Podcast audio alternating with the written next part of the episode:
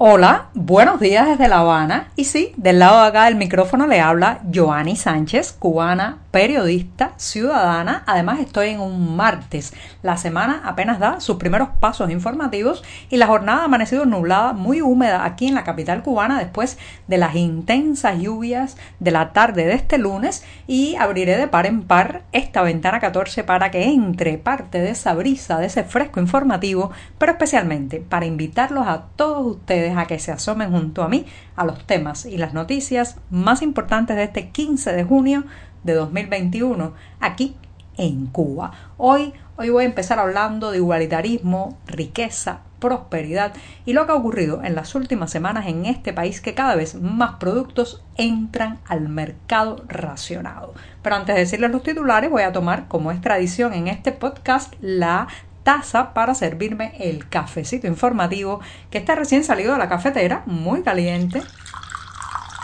echando humo, así que mejor dejarlo refrescarse unos breves segundos y mientras tanto les comento los titulares de este martes. Les adelantaba que iba a hablar de riqueza, sí, miedo a la prosperidad y la riqueza, el gran freno, señoras y señores, la gran camisa de fuerza que tiene amarrada la economía en esta isla.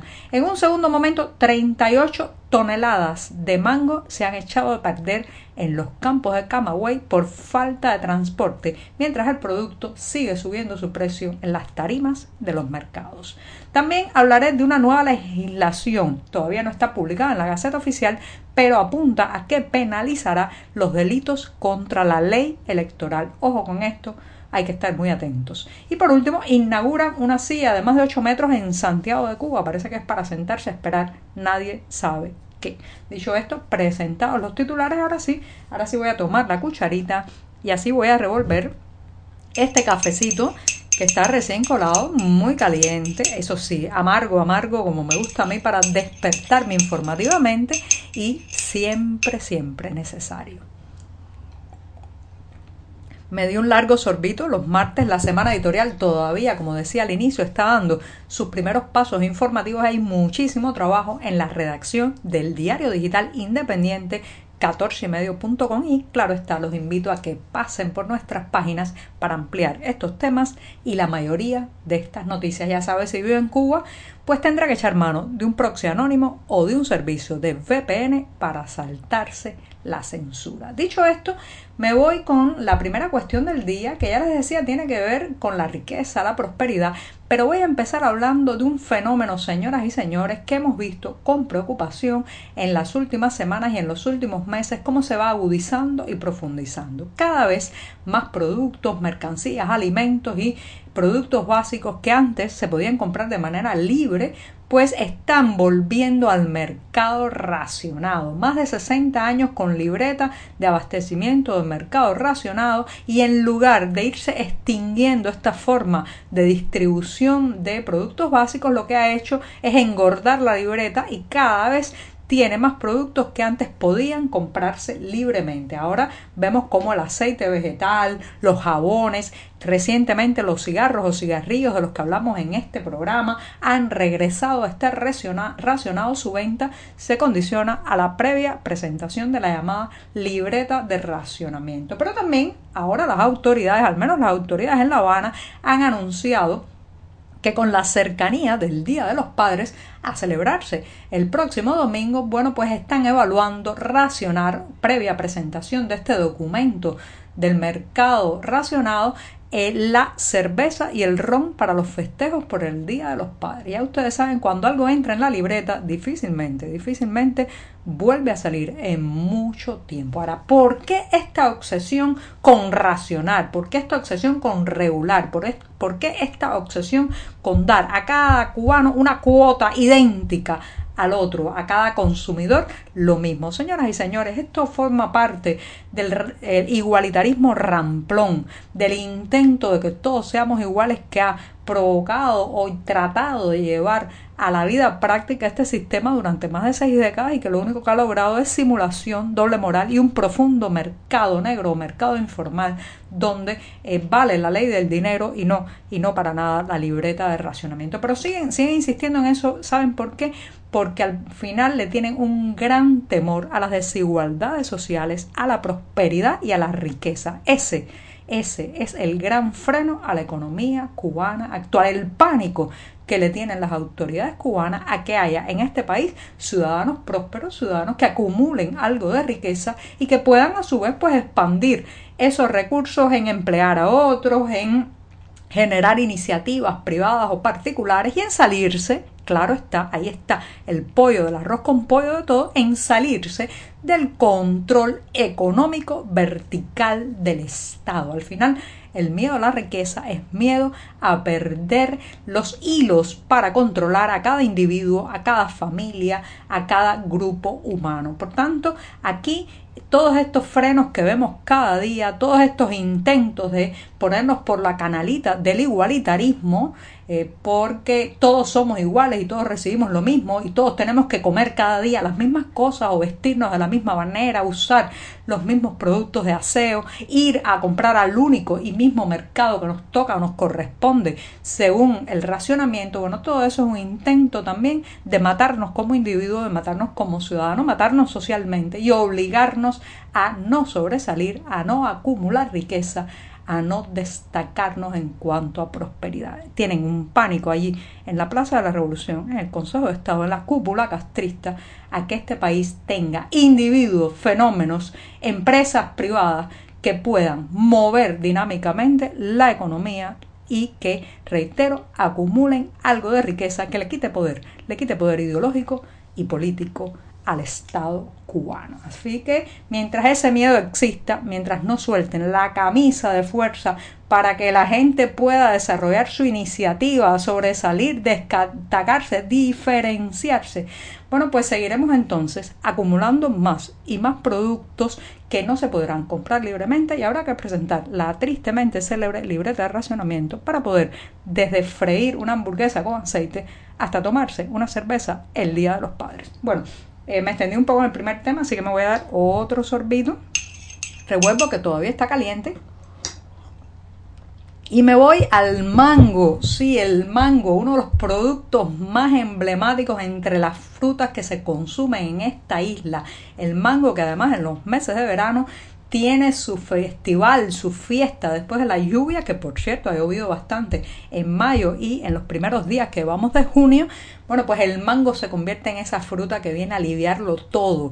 A veces no se puede comprar los suficientes alimentos, a veces no hay, uno no alcanza determinados vegetales, determinadas proteínas, pero si tiene usted un mango a mano, por lo menos alivia eh, los rigores del estómago y lo disfruta mucho. El mango es una, una fruta que se disfruta mucho, hay que embarrarse para comerla, así que se disfruta doblemente y eh, lo cierto es que también lamentablemente los precios del mango han subido y han subido en parte porque hay serios problemas para trasladar la fruta desde los campos cubanos a las tarimas de los mercados. No lo digo yo, lo confirma la prensa oficial que reporta que en Camagüey se están cayendo los mangos de las matas y no hay transporte para llevarlos desde esos lugares a las manos de los consumidores. Mientras hay muchos clientes que no pueden darse el lujo de comprar un poco de mango porque les sale muy caro, porque sus pensiones no se lo permiten, en los campos de Camagüey se están pudriendo los mangos. Sí,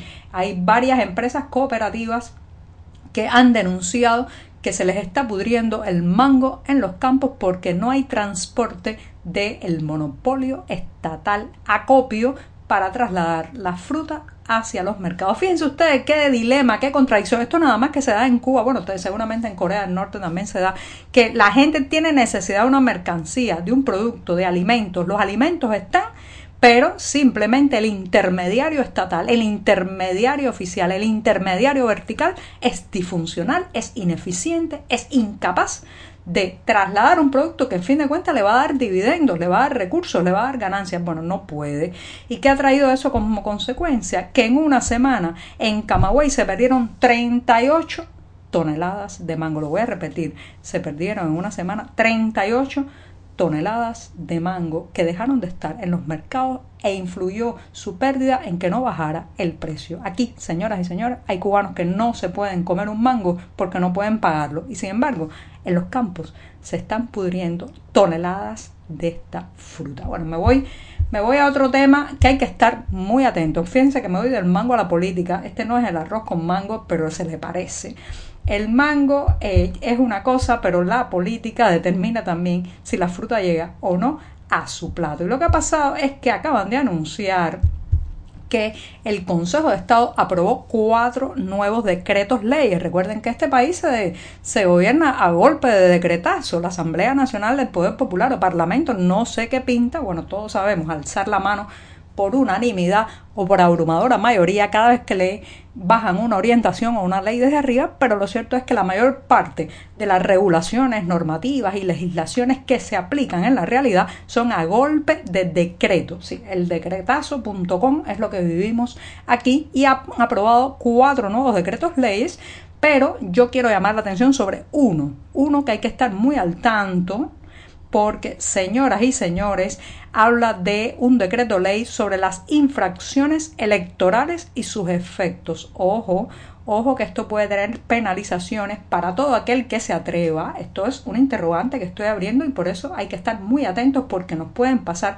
gato por liebre y tratar de cerrar aún más la capacidad del cubano, del ciudadano cubano, de nominar, de postular, de decidir quién lo va a representar. Eso está ahora mismo muy blindado ideológicamente, pero puede incluso traer penalizaciones, por ejemplo, habrá que ver si habrá penalizaciones cuando uno nombra o nomina a un candidato independiente que no pasa por la carrilera del gusto ideológico del Partido Comunista Cubano o cuando uno se atreve a hablar de programática y plataformas en lugar de biografía, que es lo que ahora se tiene en cuenta para nombrar un candidato para representar a los votantes o a los electores de eh, pues una circunscripción, una zona. Eh, hasta ahora solo se tiene en cuenta su cara, una fotografía y su biografía, pero nadie sabe cómo piensan en cuanto a relaciones internacionales, cómo piensan en cuanto a economía, cómo piensan en cuanto a las grandes problemáticas que se están dando